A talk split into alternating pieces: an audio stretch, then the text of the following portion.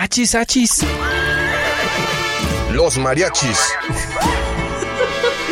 Muy divertido. El cotorreo relajado de cantinita. Hablar abiertamente de temas. Al calor de un shot de mezcal. Te empiezan a surgir las ideas. Acerca de lo que compartimos como sociedad. De la ciudad, del país. Todos pertenecemos a esta comunidad. Todos continúan y todos aportan. Chela. Se empieza a apasionar la gente. Muy especial, muy chidito porque... ¿Por qué no darle voz a esas ideas? En Radio Universidad.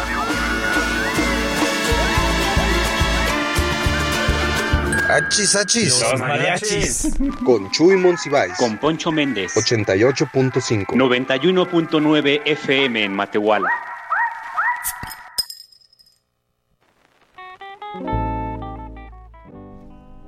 ¿Qué tal banda? Muy buenas tardes.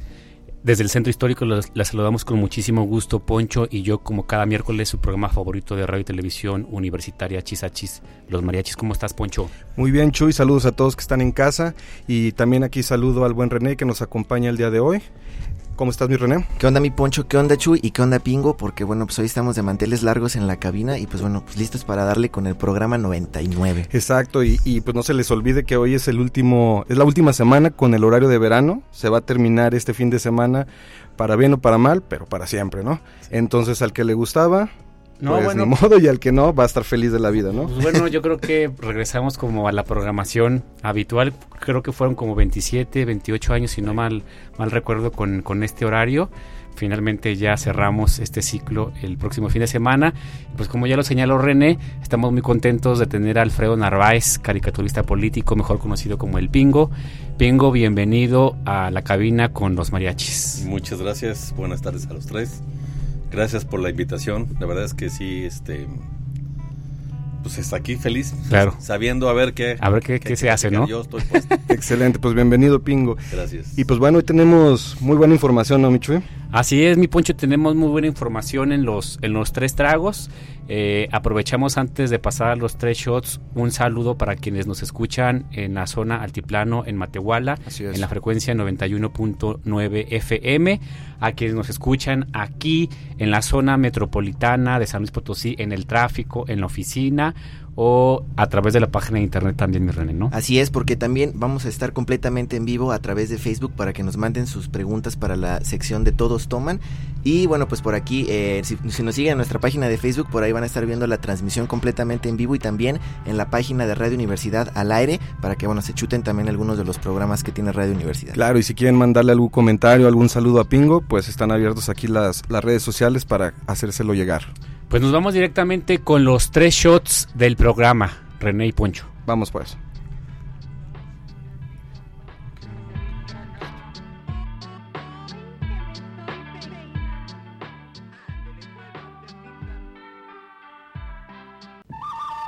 Pues como ven, nos aventamos el top 3 de noticias. Tres tragos.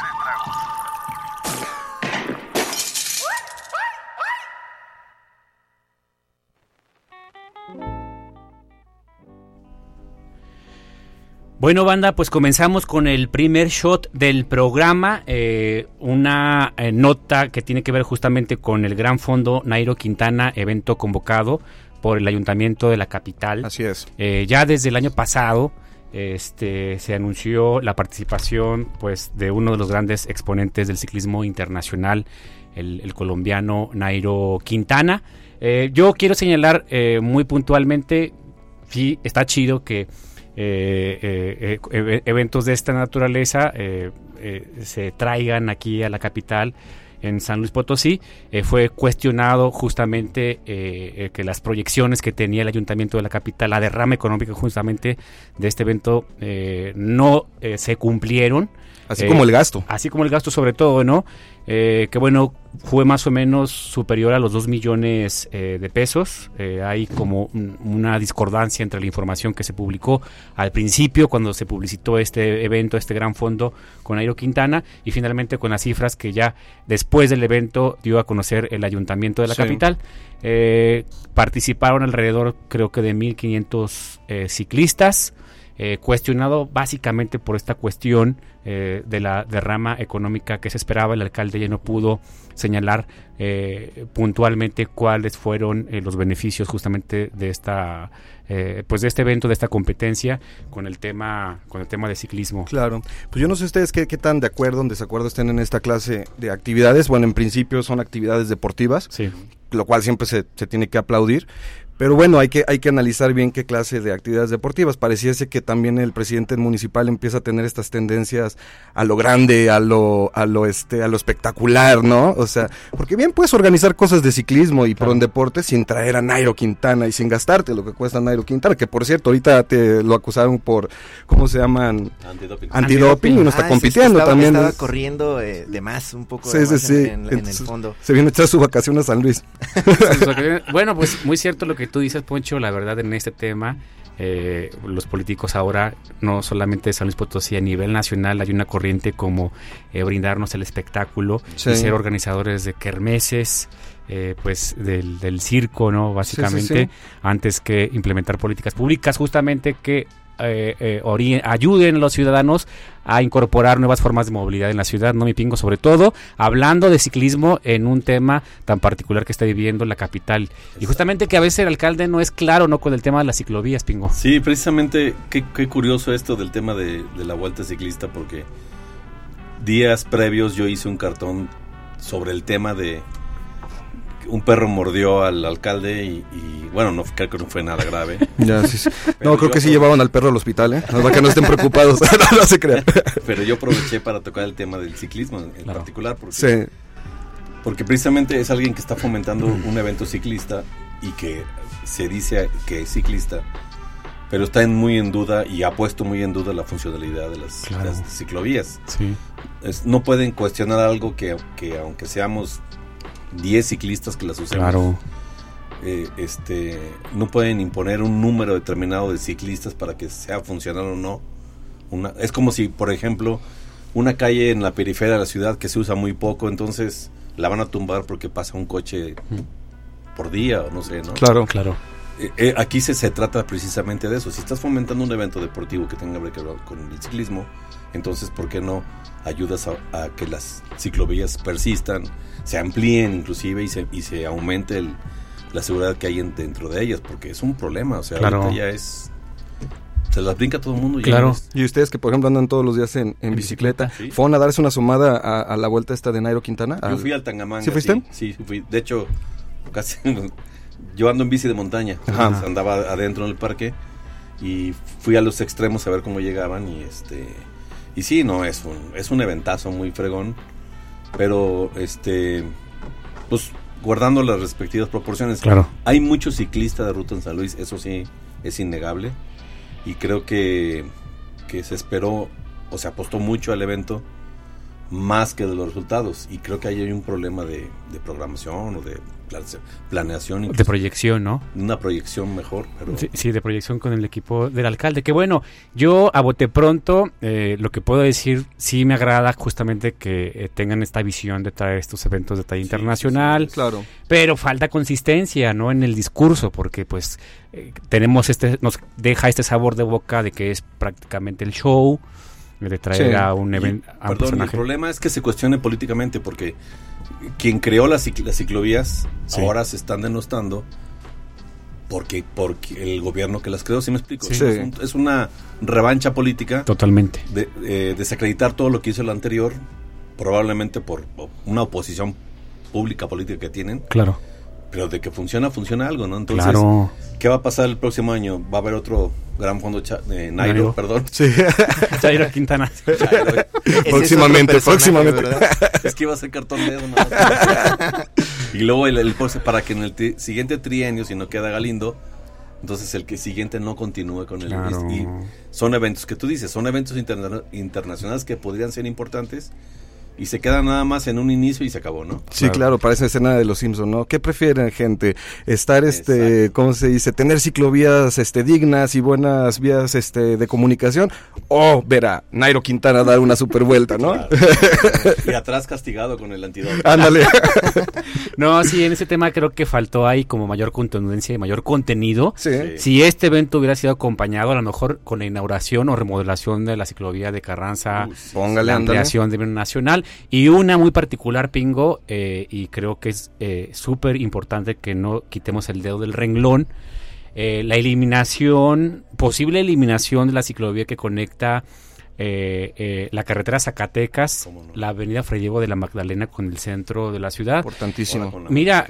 Pingo, tú lo has señalado muy puntualmente, sean uno o dos ciclistas, pero lo terrible es que San Luis Potosí, de acuerdo a cifras del INEGI, es el quinto estado eh, con mayor eh, uso de la bicicleta, Sí, ¿no? En las zonas metropolitanas. Entonces, pues las pruebas ahí están y yo cada vez me alegra, veo a muchos más ciclistas todos los días en, en las calles. Eso me alegra.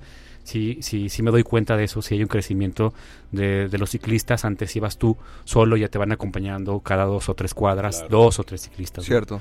Entonces, pues chido que se traigan estos eventos, pero que vaya acompañado con política pública, con contenido, Un ¿no? de congruencia nada más. Claro, no evitar el show y el espectáculo, ¿no? Claro, no apostar a un eh, discurso contradictorio por parte del gobierno en cuanto a, eh, bueno, pues este apoyo a la movilidad urbana, pero también pues todo el espectáculo que debe de tener el, eh, bueno, pues este tipo de eventos deportivos, ¿no? Exacto. Y pues bueno, ¿qué tenemos de segundo shot, Chuy? El segundo shot tiene que ver con el asesinato del exalcalde eh, de Ébano y que seguramente ustedes recordarán, quienes nos escuchan también tú, Pingo, seguramente, eh, el exalcalde Crispín Ordaz eh, del ayuntamiento de Ébano, que además fue alcalde creo que por cuatro, Cuatro veces, sí. cuatro veces, me imagino, pues un gran respaldo popular Sí. un liderazgo que yo creo importante en este municipio de la Huasteca Norte de nuestro estado y a lo mejor eh, eh, recordarán este nombre porque estuvo eh, eh, involucrado, bueno, fue el alcalde que exhibió justamente el tema de la ecuación corrupta. Ustedes recordarán también al flamante diputado panista Enrique Flores que salió en el video, Sí. fue incluso una nota expuesta a nivel nacional Exacto. y que evidenció la corrupción que había entre los integrantes de la Auditoría Superior del Estado, eh, los diputados y las diputadas de esa legislatura, no recuerdo si fue que a dos o tres legislaturas a lo mejor, tres, ¿verdad? Y bueno, pues eh, con esta intención en la revisión de las cuentas públicas de los ayuntamientos, pues ya saben, ¿no? Eh, eh, los liderazgos políticos aprovechando cualquier espacio de oportunidad para sacar una raja, un billetito extra de sus sueldos que pues son muy modestos y, y, pues resulta que las investigaciones de acuerdo a la información de la Fiscalía General del Estado pues una de las líneas de investigación tendrían que ir en, en ese sentido, ¿no? Claro. Sí, que apuntan al crimen organizado, ¿no? Exactamente, yo no sé, eh, Pingo, ¿cómo ves el, el escenario en este, en este tema No, puntual? no, es bas- Bueno, ya de por sí tenemos un varios meses con hechos sangrientos. Claro. Sí. Y hace tiempo que no teníamos a un ex funcionario o, func- o alguien en funciones Claro. de alguna cualquier nivel del, del servicio público. Claro. Pero sí es, es un es un momen- mal momento para el Estado que, que vengan a ejecutar a un ex expresidente municipal que ha- había sido cuatro veces elegido por, por el pueblo. Claro. Lo más irónico del asunto es que hoy llega el secretario de Gobernación, Adán Claro, sí. Augusto, Sí. y, y- y da cifras muy alegres de que ha bajado el índice de la criminalidad un 35%. Fíjate. Y, y justo eh, Adán Augusto menciona y, y de alguna forma intenta como agradecer eh, la estrategia de seguridad de Gallardo. Ah, Entonces claro. cae en un muy mal momento el, el comentario. Bueno, no, no sé tú qué No opinas. sabe si es burla o no sabe si... Sí. O no tiene idea de lo que está diciendo o de plano está tapando el ojo con el sol, El sol con un dedo, ¿no? claro. No, y además en el contexto, Pingo, también en que viene el secretario de Gobernación, como lo está haciendo en todos los estados del país, pues obligar, diciéndolo muy moderadamente, a las legislaturas locales a que se apruebe una propuesta constitucional del presidente de la República justamente para ampliar eh, la participación del ejército en labores de seguridad pública, ¿no? Eh, debiéramos ver ese interés, como en otros temas puntuales también, eh, estrategias chidas integrales en materia de seguridad pública, pero bueno, él quiere ya tener la palomita y ser parte Sí. del equipo de las corcholatas del presidente de la República, ¿no? Está haciendo su chamba. En Él, ese sentido. exactamente, él está haciendo esa chamba y está ahorita cubriendo la espalda del presidente y lo que les interesa es eso, nada más. Sí, Que hayan matado o que se haya muerto alguien, no quieren saber nada. Sí, y si, hombre. Y si pasó algo, pues hago como que no lo veo y se acabó, ¿no? Sí. Esa es la política actual contra, contra el tema del- de la inseguridad. Y lo peor de todo es que esta política pues va acompañado con una dosis muy importante de impunidad. Hoy salió esta nota, por ejemplo, bueno, no sé, creo que fue ayer la del exalcalde, ¿no? Sí, El ayer. Ayer. eh, ayer. Y pues para mañana yo creo que va a ser una nota que va a ser olvidada para la discusión de la agenda pública. Y lo terrible es que pues seguimos hablando de esta cifra escalofriante de que solamente eh, nueve delitos de los que diez que se cometen quedan en total impunidad, ¿no? Fíjate. Uno solamente recibe sentencia. Entonces es, es eh, pues escalofriante, ¿no? Esta cifra. Claro, y aquí estamos hablando de un caso mediático, de alguien Claro. importante que, que estuvo en función pública, etcétera. Ahora sí que el resto de la gente, pues, que Dios te Imagínate. bendiga, ¿no? Exacto, imagínate. Sí, sí, Es, es- es un es como algo muy hostil, ¿no? Por parte del gobierno hacia, hacia el pueblo, ¿no? O sea, si este tipo de casos no se solucionan, pues los demás, pues... también Menos, quedan Los que se Exactamente. Muy bien, pues nos vamos con el tercer shot, Poncho. ¿Qué tenemos? Pues fíjate que, que se inauguró, reinauguró el Parque Tangamanga 2, ya con toda su remodelación y demás. Y ayer me di la tarea junto con, con el buen Néstor Trejo, corresponsal, Un- un saludo. de lanzarnos a, de lanzarnos al Parque Tangamanga 2. Y fíjate que la verdad íbamos con la espada desenvainada. Nosotros íbamos a, a la crítica, a decir, no, mira, ya la regaron, que mira. Y tómala, que nos fuimos quedando poco a poco con la boca callada porque está en muy buenas condiciones el parque. sí. Está pavimentado, está muy bien pintado, está arreglado, las canchas están en muy buena situación, etcétera. Pero lo que más nos llamó la atención, fíjate que había mucha gente. Había mucha gente, habían familias paseando y fuimos ya a la hora en, en la que cambiaron las luces, ¿no? En la que se hizo de noche. Familias paseando, gente jugando, eh, en el frontón, en el tenis, en el básquet, muchísima, muchísima este, ocupación. Y pues me quedé con la boca callada y hasta me quedé así pensando, este, justamente entendí de lo que se trataba la gallardía. Por fin entendí el, es- el espíritu de la gallardía, ¿no? De la Kid Zone y quedarse Exacto, sí, sí, sí, sí, más que el espíritu, espíritu de la Navidad, ayer noté el espíritu de la gallardía, pero no, ya, fuera de, fuera de bromas, aplaudo, está, está bueno el parque, lo arreglaron muy bien. Lo que sí. Sí. Una sola desventaja, no vi nada de vigilancia. Mm. Y pues ya la noche, Ah, para lo grande que está el, el parque y la zona, pues sí, de por sí, si cuando no se abría en, el, en la noche había asaltos y, Claro. y es en el para 1 que y no 2, se ¿eh? pierda la esencia del para que no se les, la emoción del asalto. Pero sí, yo creo que nada más ahí pondría esa tachita de, pues pongan más Oye, vigilancia. al- ¿eh? ahí el único inconforme, estoy seguro que fue, se llama, es un licenciado de apellido Durón. ¿Ah, sí? Exsecretario General de Gobierno. Porque le cerraron el acceso a su casa. Ah, claro, claro, claro, ahora tiene que dar toda la vuelta. Sí, ahora tiene que estar por donde, por donde no quiere ir. no, bueno, pues al gobernador le mandamos un saludo y para que vea que no solamente lo criticamos. Sí, claro, no, no, un pal- palomita al parque Palomita, ¿no? 2. No, y es que sobre todo, Poncho, pues tiene razón, ya tenía muchísimos años que no se le Y invertía. esa zona principalmente. Sí, No, y te das luego lo es muy cuenta. poblada. Sí, te das cuenta de la necesidad de la gente, de las ganas de querer ir a algún lugar Sí, a pasearse, sí, de tener recre- de recreación y todo. Y, y tú siempre lo has dicho, Chuy, en la ciudad estamos llenos de cemento, ya casi no hay parques, ya no hay casi áreas verdes.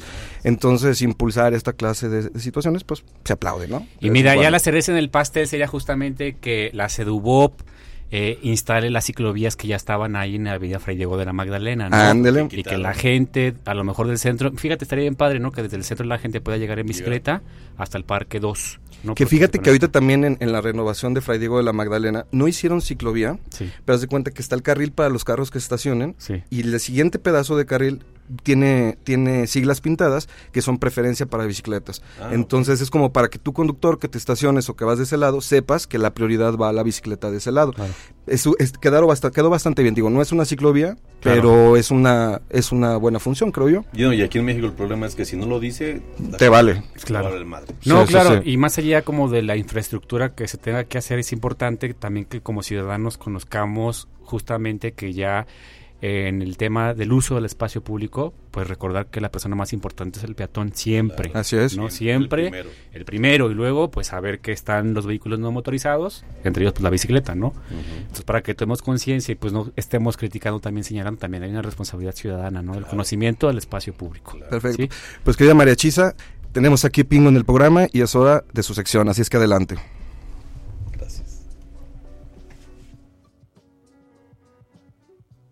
Pues es que el que sabe, sabe y el que no es jefe, mi poncho, la neta. Como los artesanos mexicanos no son solo artesanos, son unos grandes artistas, complejos artistas.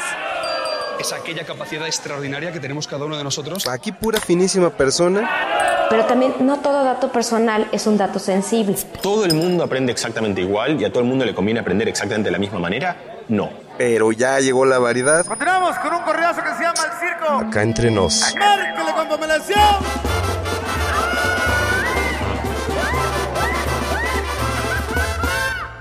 Acá entre nos.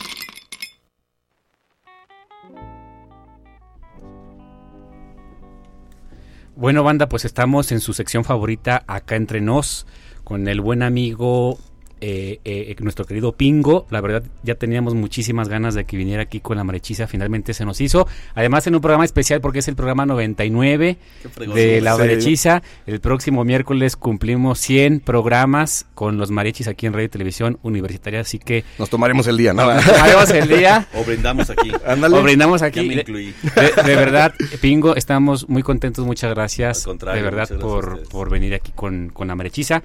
La verdad, pues Alfredo Narváez, eh, eh, periodista, a que a través de la caricatura política, pues eh, abona un poco, creo yo, al debate público en, en, San Luis Potosí. Y yo quiero decirles que hace algunos años, cuando Pingo presentó eh, su primer libro, que si no mal recuerdo se llamaba Estas son pingaderas, ¿no? Estas son pingaderas. Estas son pingaderas. Eh, pues eh, tuvo la fortuna justamente de que viniera eh, el cronista Carlos Monsiváis a justamente la presentación de esta primera obra, okay. en no sé si fue en 2009 o 2010, 2009. Pingo. 2009, y la verdad me quedo con una frase de Carlos Monsiváis en donde él personalmente le compartió al Pingo que conoció la historia contemporánea de San Luis Potosí, gran parte de la historia contemporánea sí, de San Luis Potosí, no, a través de tus trazos, ¿no? Qué, qué, orgullo que un escritor de la talla de Carlos Monsiváis tuviera esas referencias contigo. Y quisiera comenzar esta conversación, Pingo, eh, eh, señalando a lo mejor, pues, el aporte justamente de la caricatura política a la discusión de la agenda pública en México, ¿no?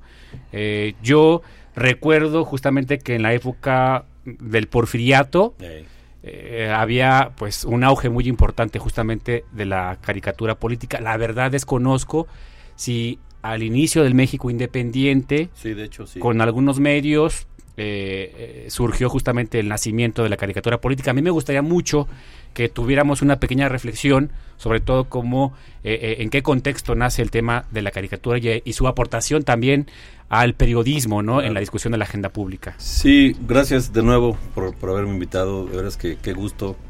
Ya tuve el honor de conocerlos la vez pasada. Así es. La semana sí pasada es. y ya hacía falta esto. Sí, mira, la caricatura, que ahora le decimos caricatura política, sí. Aquí en México tiene sus inicios en la época virreinal, mm. justo en, en, la guerra contra la corona española, porque eran las formas de manifestarse de manera desapercibida, por decirlo así. Claro. Porque los escritos eran muy fácilmente ser localizables, a lo mejor por el tipo del texto, del contenido, el, el autor era identificado. Y en el caso de la caricatura no, te podías burlar completamente del rey, de alguien. Y, claro. Y, y se imprimían bastantes panfletos y se pegaban en la pared y, y, se iban a... Claro. Así es como nace el, el, la caricatura, que luego hay, hay, un, hay un cambio después en a la época del porfiriato y todo esto que ya se va incorporando a los medios de comunicación. Primero a los medios este no formales, que eran los que estaban también precisamente en contra del gobierno, claro. y cuyo eh, cuya vida del medio y cuya vida de los autores estaba de por medio, ¿no? Claro. Uh -huh. Entonces sí es una, un elemento que se integra. Posteriormente fue la fotografía y etcétera y, y los géneros periodísticos, pero creo que la caricatura la asumimos quienes hacemos esto, la asumimos bajo ese contexto de que, de que debe de ser digamos un reflejo del que yo percibo en mi caso como autor claro del que yo percibo de la sociedad o inclusive como en mi caso es mayoritariamente es mi forma de pensar claro. sobre ciertos temas que yo estoy tocando, ¿no? Oye, además me parece bien interesante justo este aporte que hace Spingo en el tema de que si nació justamente en la época del virreinato, yo creo que no solamente en esa época, sino también en el porfiriato, tenía mayor incidencia una caricatura en la agenda pública, en la calle, Claro. porque había mucho analfabetismo eh, en esa época, incluso hasta el porfir- hasta la revolución después de la revolución mexicana, yo creo que tenía mayor impacto. Sí, cómo no. Hay registros, inclusive en Europa, un caricaturista tumbó un rey. Claro. En Estados Unidos, eh, no me acuerdo el nombre, un caricaturista tumbó un presidente. Claro. En México no hemos tumbado a nadie, pero Próximamente. Ya- ya estuvieras pingo. No, no, no, pues bien interesante. No, y eso justo que dices también a, a la fecha, mi Chuy. O sea, a la claro. fecha todavía te aseguro que hay personas que le toman más importancia al impacto de una caricatura Claro. que a lo mejor al trabajo periodístico de alguien que hizo un artículo bastante robusto Claro. y, e- y bien investigado. Sí, sí, Y, y- y no lo digo por demeritar, ni mucho menos. Digo, los dos tienen su, su gran peso y su importancia, pero hay veces que es mucho mayor el impacto hoy en día de un buen cartón, una buena caricatura, que te digo que desde un eh, trabajo de investigación Sí, grande. totalmente. Y eso es el. Eso es. Uno no lo ve cuando lo hace, pues. Claro. Pero te das cuenta cuando hay comentarios o muy superfluos o muy hirientes o muy denostados contra quienes hacemos el trabajo. Yo, es, yo escuché cuando dibujaba en el periódico comentarios como este a mí no me cuesta, dice, yo él debería hacer notas y yo caricaturas si fuera así de sencillo. Ya, ya, ya, ya, claro. Yo a una de esas personas sí le dije, ok, vente, siéntate tú a hacer mi cartón y yo me pongo a hacer tus notas. Órale. Claro. Claro que nunca se sentó, ¿no? Pero sí, eh, la verdad es que implica mucha responsabilidad por parte de uno porque en el caso de mi trabajo yo trato de ser lo más acercado a la realidad. Claro. eh, no hacer cosas personales, eso sí nunca las hago, pero Claro. no hacer cosas que se alejen mucho de lo que es el- lo que estamos criticando, lo que estoy viendo, ¿no? Así es. Hace un rato, por ejemplo, decíamos que lo del Parque Tangamanga 2, Claro. pues un cartón mío para aplaudir un, al, go- al gobernador, pues nunca va a haber. Claro. ¿no? No, bueno, y además creo que la caricatura siempre en alguna medida ha sido eh, contestataria, ¿no? Sí, ese es el trabajo. De se trata. Creo que ese es el trabajo. Y fíjate que yo aprendí mucho. Yo, yo empecé hace muchos años en esto. Yo hacía deportes. Y luego por una cuestión que sucedió en el periódico, ah, se abrió la oportunidad de hacer el cartón político y yo me metí, pedí la oportunidad, me la dieron. Me la dieron porque no sabía de política, ¿eh? Claro. Esa es la verdad. y entonces tuve una un coacheo, una, una asesoría por parte del señor Juan Mireles, que en paz descanse. Él fue un, un- un guía muy fregón porque eh, era una persona que hablaba poco y que era la cabeza del periódico, Claro, pero que llegaba y, me- y de repente me decía, no le ponga tanto texto, y se iba. fíjate. Yo llenaba mis cartones con textos, entonces me decía, no lo ponga. Y luego, ahora no haga texto, Claro. piense, dice, piense, y así empecé. Y después me decía, haz este, el, el- toca, tema, na- toca temas nacionales. El mundo no nada más es San Luis. Claro. Sí. Luego, toca temas mundiales, y así empecé. Fíjate. Mira. Con esa guía. Pues bueno, mira, vamos a hacer una pequeña interrupción, nos vamos a corte y no le cambien, está Pingo aquí en HSH Los Mariachis. Oye, Michuy, aguántame, no que voy al baño. Mi poncho, los mariachis no van solos. Regresamos. Oye, carnal, ¿qué te estaba diciendo? Pues que ya regresamos. Pues es que el que sabe, sabe y el que no es jefe, mi poncho, la neta. Como los artesanos mexicanos no son solo artesanos, son unos grandes artistas, complejos artistas.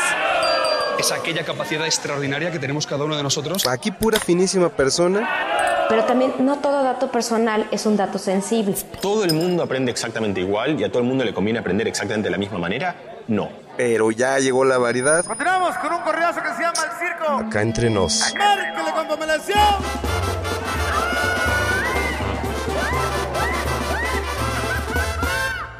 Acá entre nos.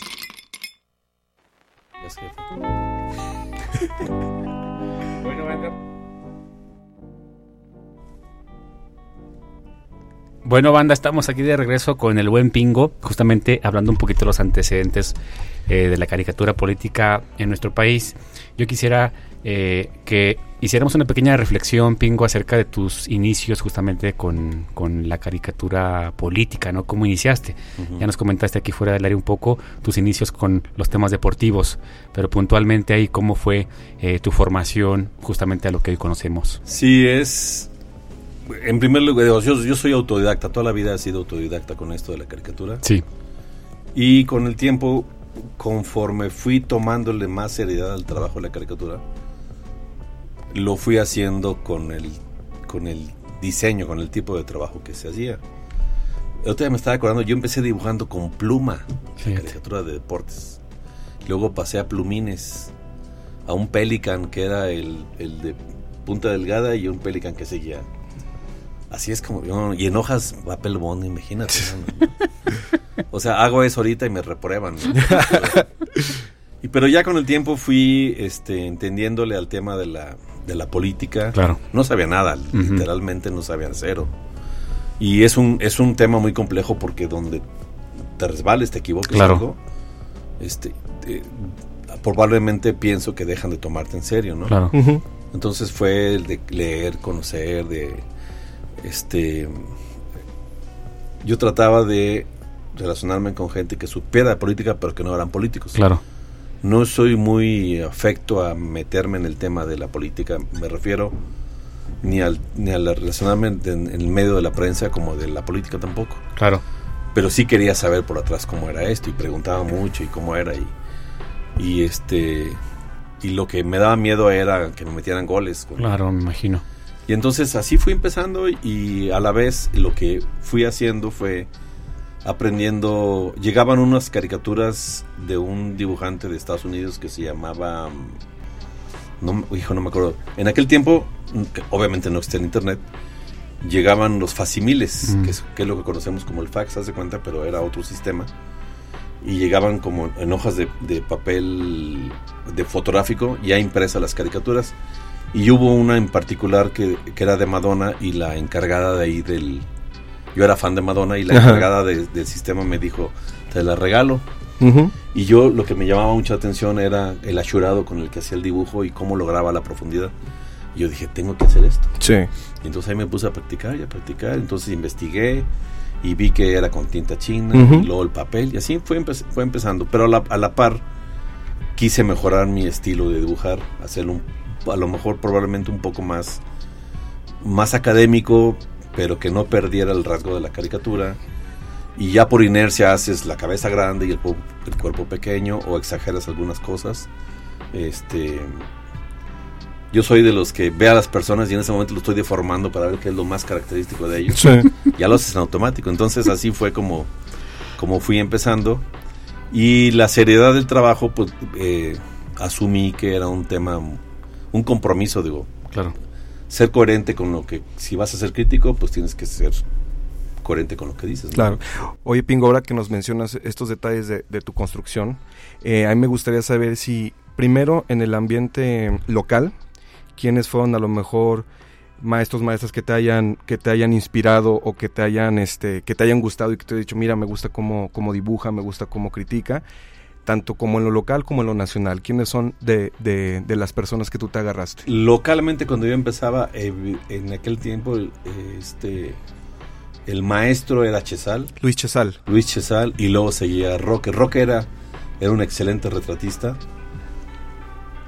Un, retraci- un retratista abstracto, porque parecía que los hacía así como que en, como si fuera bocetado nada más y le quedaban padrísimos. Este, pero a mí no me gustaba el contenido que ellos ofrecían. Ujú. Porque a mí se me decía, no, es que tú tienes que ser como Chesal o tienes que ser como Roque. Y yo soy tan terco que dije, no, ahora lo que menos voy a hacer, voy a hacer ni como Roque ni como Chesal. Claro. Quiero ser mi propio estilo y quiero ser diferente, ¿no? Entonces, a nivel local son ellos. A nivel nacional, pues está Magú, está Naranjo, está... De hecho, a mí me dicen los nacionales y especialmente los cartonistas pro 4T que yo soy, que yo copio a Naranjo. Ajá. O sea, no puedes copiar... A lo mejor el estilo es el mismo, Sí. pero no puedes copiar ideas, o sea, eso es imposible, ¿no? Pero eh, a mí me gusta el achurado y me gusta el trabajo que sea más, este, que sea el trabajo en blanco y negro. No soy muy, recientemente sí, desde que estoy en, sin embargo, pero recientemente, eh, digo, perdón, pero siempre he trabajado blanco y negro. Creo que es, es como la fotografía blanco y negro, dice mucho, nada más siendo, este, tinta negra en- en- de preferencia. Y, lo, y Lo que sí pude estudiar recientemente, hace cinco años, pude estudiar artes plásticas. Eso mejoró mucho mi, tra- mi visión del, del, del trabajo de la caricatura, porque yo siempre dibujaba en plano. Entonces, cuando, cuando dibujas así de manera eh, perpendicular al, al- al papel, tiendes a deformar el trabajo. Entonces, sí se veía más caricaturizado, pero no como yo quería. Entonces, Sí. te tienes que trabajar de frente al papel en una distancia dis- diferente y quise cambiar el trazo para que haya las diferencias. Hay una diferencia, por ejemplo, en el libro del 2009, Sí. para el que sigue, eh, fue cuando me adentré mucho a las, a, conocer- a las artes plásticas, a conocer museos, a ver artistas internacionales, etcétera, y dije, aquí voy a cambiar mi trabajo, quiero que se refleje que, que soy, este, culturalmente me gusta mucho esto, ¿no? Claro. Y lo quise demostrar de esa manera. Y ahora con que estoy estudiando artes plásticas, cambié mi, mi estilo de diseño, precisamente porque ahora lo que estoy haciendo es ser más abstracto en, el, en los detalles, dejando los mismos detalles, perdón, pero ser más abstracto en cuanto al contenido de la caricatura, porque sin tratar de confundir a la gente, sí dejar aquellas cosas que son las que me llaman la atención para que el que lo vea interprete lo que quiera interpretar, ¿no? Pingo, eh, a mí eh, me gustaría saber qué fueron los, cuáles fueron los elementos que formaron el pensamiento crítico de Alfredo Narváez como ciudadano, Ah, qué ¿no? buena pregunta. O sea, eh, y que finalmente han ayudado a, a caracterizar, ¿no? Tu caricatura política, ¿no? ¿Cuáles son los elementos más importantes en tu formación? Creo que el primero es la coherencia, ¿no? Es tratar de ser coherente en lo que pienso con lo que digo, porque no puedes no puedes querer ser crítico de algo si en la formalidad eres todo lo contrario. ¿no? Claro. Entonces, eso es bien importante hacerlo. El segundo, que es muy importante para mí, es no es atacar a las personas. Yo no tengo nada contra nadie. La función pública es la que yo estoy criticando nada más. Y en ese momento quien trae el chaleco de función pública, lo siento mucho. Claro. Pero no me meto en la vida personal de nadie, jamás. Claro. No, no me interesa, no se debe además, y debe de ser también congruente con eso, porque a pesar de que yo he recibido ataques o inventos de manera personal, Claro. yo no respondo. Sí he respondido en dos ocasiones, pero este creo que esas son lo más principal. Y lo otro es que me gusta platicar con la gente, ver si, si lo que lo que intercambiamos de información con respecto a temas que a mí me llaman la atención y que me interesan tocar en el cartón, si coincidimos es que yo sé que estoy más o menos por el, por el, por el, el rumbo que quiero, ¿no? Pero si por ejemplo estamos en la mesa cuatro caricaturistas y está lo de el tema que tú quieras, ¿no? Y todo el mundo toca el mismo tema, yo me abstengo de ese tema y busco una cosa diferente. Claro. Sí.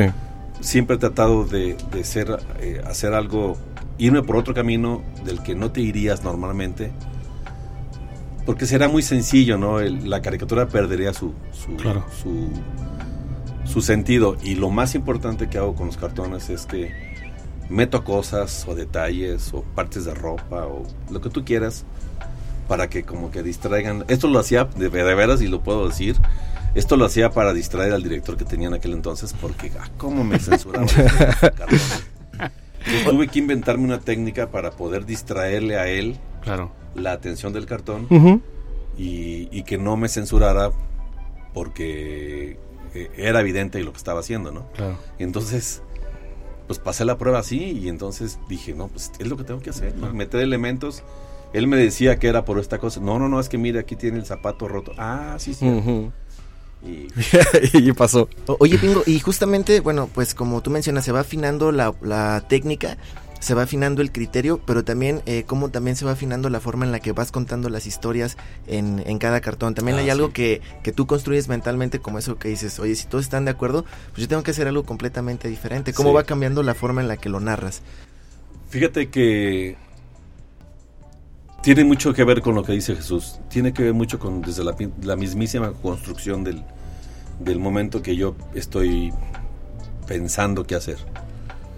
Yo normalmente tengo, estoy en, en Google, estoy, estoy dado de alta. En, el buscador tú puedes dar temas y te llegan avisos de los temas en específico. Entonces, este, en mi casa antes me decían, ya estaba yo con el radio prendido y la televisión puesta y, es que come a gusto. Es que estaban las dos cosas porque era parte de la información y ahora con el celular es mucho más fácil y sí estoy mucho al pendiente de todo esto. Entonces yo creo que lo primero que pienso cuando voy a hacer algo es que si el tema es tan importante que no, no, no me afecta a mí o no afecta a mi primer círculo, sino afecte ya a la comunidad en general, entonces es un tema que sí vale la pena tocar, ¿no?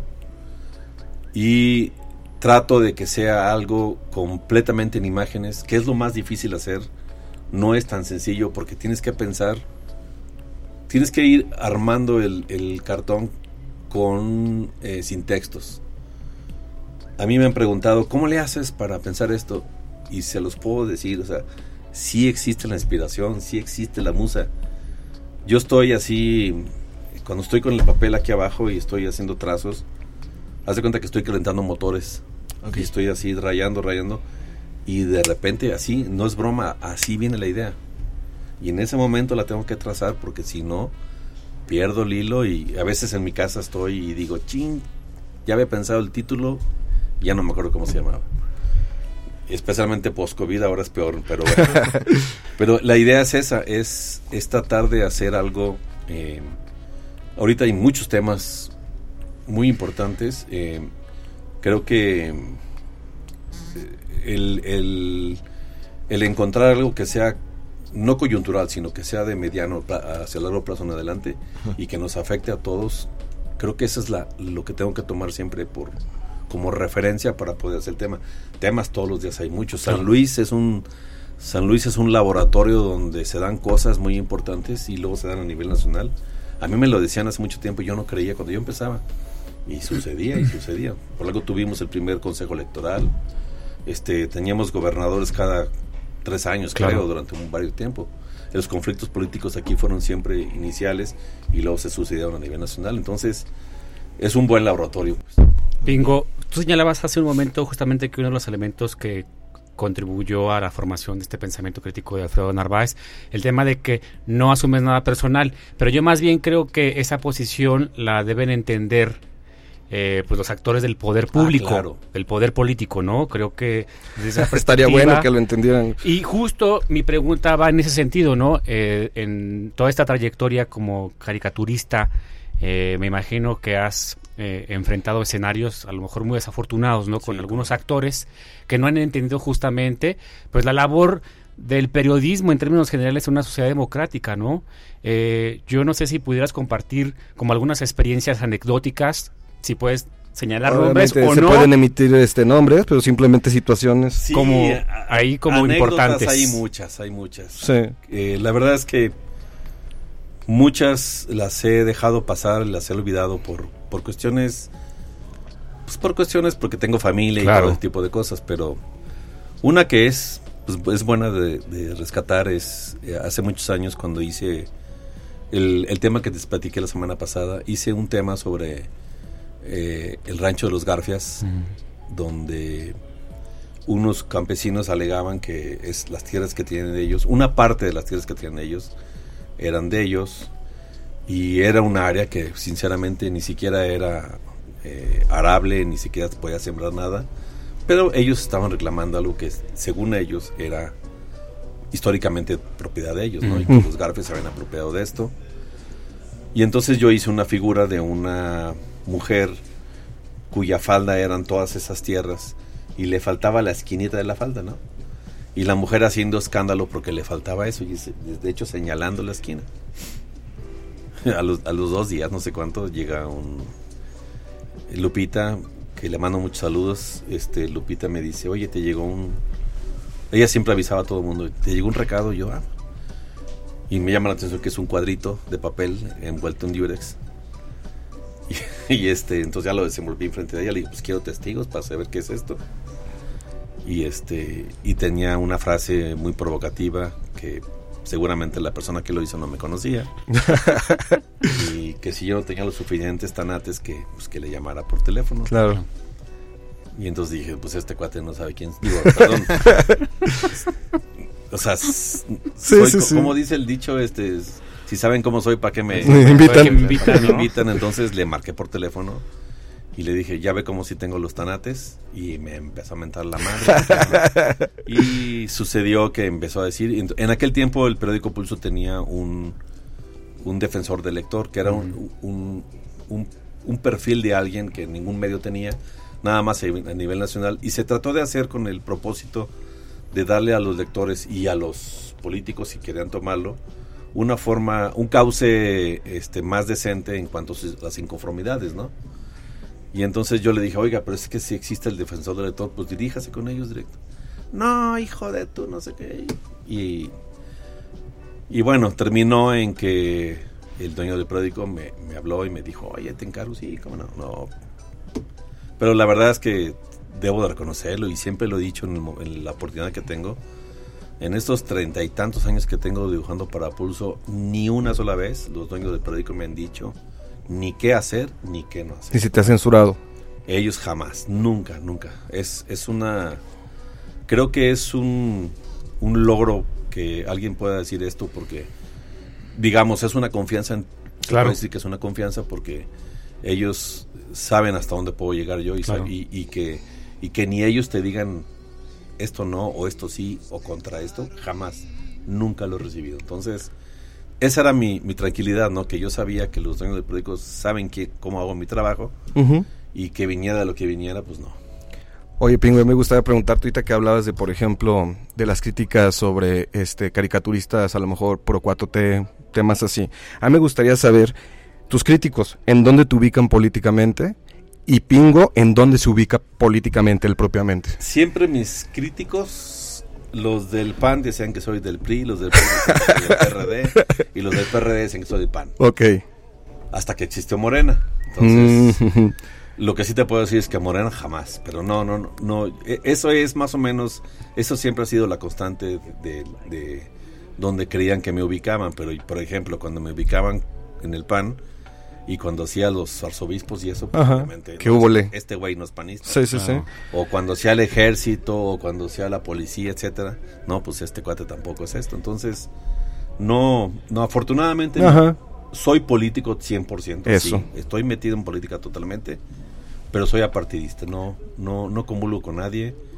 No, no tengo ni injerencia en ningún partido. No me interesa. No, no me han llamado nunca tampoco. eso hay que ser derechos, pero este creo que esta facilidad que me da a, hacer sobre diferentes temas es lo que me permite estar precisamente diciendo, no, aquí menos, no con estos cuatro. Entonces, afortunadamente puedo decirlo y, no tengo ninguna objeción de, no, cero, político totalmente. Excelente. Oye, Pingo, me imagino que también habrá recibido algunas llamadas sobre los que cuidan muchísimo además el tema eh, de, la imagen, que no les gustó cómo les dibujaste la nariz. que salí muy panzón. muy este, panzón, ¿no? Ahora por ahí alguna eh, curiosa que nos puedas compartir. O sea, igual les vale más si los estás diciendo corruptos, pero te, pero te dicen, ¿por qué me pusiste así de panzón, cabrón? Ahí te va una, que esta, esta me encanta porque eh, el ahora diputado Juan Ramiro Robledo. Claro ya ves que, que de, perder una elección de gobierno, pues como que se fue al ostracismo, como que estuvo sí. oculto, guardado. Él se incorporó a la 4T y fue de los de los que empezó con esto, pero hasta ahí, ¿no? Hace más de un año cuando, cuando empezó a sonar como candidato a gobernador de Morena, este, lo cual a mí me parecía bien, porque yo lo veía con buenos ojos como sin tener ninguna relación con él. Entonces, este, yo ya había tenido dos desencuentros con él hace muchos años cuando era político. Porque Lolo me criticaba, o más bien me reclamaba por haberlo hecho de la forma en que lo hice o como lo hice. O mucha nariz. Muy, muy vanidoso, Juan Ramiro Extremadamente, sí, sí, sí. Y entonces ahora, cuando eh, empieza el tema esto de la precandidatura, yo quise hacerlo. Pues me tengo que basar en la realidad. Pues, yo tengo cartones de él de hace muchos años y no correspondían a lo que era y te das cuenta que los años pasan. Entonces yo estuve buscando fotos y la verdad es que todas las fotos que encontraban eran muy pequeñas. A pesar de estar en internet no se podían ampliar, se pixelaban. Total que encontré una fotografía y dije, esta es la que quiero. Porque reflejaba la actualidad física de él. Sí. Y era un instrumento muy bueno por la pose porque yo lo estaba poniendo como muy, este, medio burlón, así medio caminando, medio acá. Y entonces lo hice y no pasaron 24 horas de haberse publicado el cartón cuando... Te llamó. Te llamó. Este, y muy respetuoso. Él siempre ha sido muy respetuoso conmigo. Yo también he tratado de responder de la misma manera. Claro. Y este y yo esperaba que porque la ah porque le puse la cola de diablo de los del grupo al que pertenece los Maca- este, Macabeos. Macabeos. Macabeos. O sea, puse los elementos porque seguramente muchos de ustedes los jóvenes a lo mejor no saben quién era Juan Ramiro y dije, puse elementos para que la gente Sí. supiera quién era. Y entonces ya entra la llamada y, y, este, el gran pingo, no sé qué, y yo, licenciado, no sé. Qué gusto saludar. Y yo esperaba, oye, ¿por qué apacho, estoy apachurrando a un pollo? ¿O por qué tengo la cola de? Sí, sí, sí. Y dije, ching, me va a cuestionar. Y dice, Oye, entonces me dice, oiga, tan pelón estoy.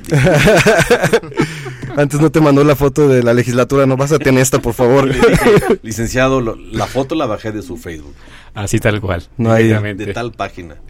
No, no, No, que, y ahí se acabó la plática.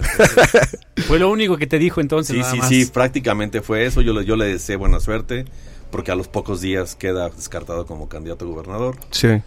Pero este. Y tengo también muchos reclamos. Oiga, yo tengo uno, uno, pues, lo puedo decir, este, del actual rector. Mm. Una vez, Sí. hice- hace poco le hice una caricatura donde está de perfil. Y, este, y me manda un mensaje y me dice, híjole, me voy a poner a dieta. La panza muy pronunciada, ¿no? Es que de eso se trata la Claro. caricatura. Claro. Tú exageras los, Claro. los- los- Los rasgos físicos. Oye, Los pues Micho, y esperemos nunca regarla ni andar en la escena política y acabar en un cartón de pingo.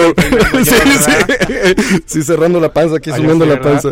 Oye, Pingo, pues la verdad que hemos disfrutado muchísimo eh, compartir estas experiencias contigo. La verdad se pasa siempre rapidísimo. Sí, nos El quedaron muchos temas pendientes. En el programa tenemos ya tres minutos para cerrar, pero sí me gustaría como compartir contigo, sobre todo escucharte a ti, una reflexión final sobre eh, pues el, el desafío que tiene el periodismo en San Luis Potosí en este momento y a nivel nacional, ¿no? Y la aportación justamente de la caricatura política a la discusión de la agenda. Sí, creo que el periodismo a nivel local y a nivel nacional hay un hay una gran batalla porque lamentablemente existen los panfletos digitales y que ahora cualquiera se puede decir periodista porque tienes un sitio de internet Claro. y Cierto. porque estás publicando o copiando notas de otros medios Sí. que es lo que comúnmente ocurre. Eh, creo que yo lo que puedo decir al respecto es que los ciudadanos se informen de medios de comunicación reales, Bueno. que se informen de medios que tienen años trabajando en esto del- de proporcionar información, porque de veras lo que he visto es que hay tanta desinformación producto de esos panfletos y producto de las redes sociales y producto de que todo el mundo opina y todo el mundo dice y, y la gente lo que hace es que no nada más lee la información, sino la que la comparte, ¿no? Ah. En el caso de la caricatura, eh, ahorita digamos que está eh, el proceso creativo, que, bueno, el resultado creativo que antes era muy artesanal, como el que yo hago Sí. en papel con tinta china, ya pasó a lo digital. Es, un, es algo que es muy, a lo mejor visualmente es muy padre y hay gente que hace muy buenos trabajos digitales y todo, pero, pero creo que el área de la, del dibujo se sigue dividiendo en, en, en cartón, digamos, con temática periodística, entretenimiento, películas, etcétera, etcétera. Entonces, yo creo que nuestra área de los caricaturistas políticos va a seguir. Este, yo mismo estoy viviendo ahorita un cambio muy importante. Estoy dibujando para, sin embargo, Mm. desde febrero de este, desde marzo de este año. Que son los Y- cartones a color, ¿no? Y ese es lo estoy haciendo de color y lo estoy haciendo digitalmente porque Claro. si así me tardo 10 horas en hacerlo, imagínate hacerlo en papel. Digital. Claro. No acabaría. Pues Pingo, te agradecemos muchísimo que hayas estado aquí en Hachisachi Los Mariachis. Y pues esperemos que estés pronto aquí de vuelta. Y a nombre de, pues, de Chuy, de René, de Lau, de, de Chema, les damos las gracias. Y pues ya sabes, si usted se dedica a la política, pórtese bien, no puede aparecer en el cartón de Pingo. Muchas gracias. Y escuchen este programa en Spotify el próximo viernes ya va a estar disponible. Así que un abrazo y bonita semana para todas y todos. Así es. Nos vemos en nuestro programa número 100 la siguiente semana.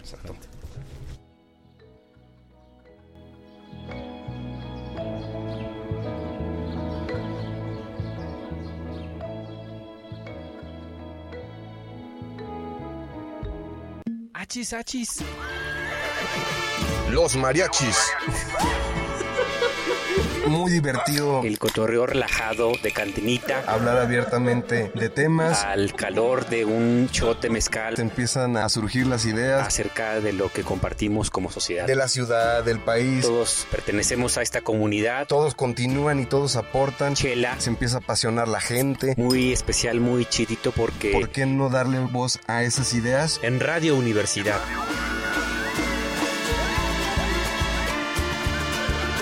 Achis, achis. Los mariachis.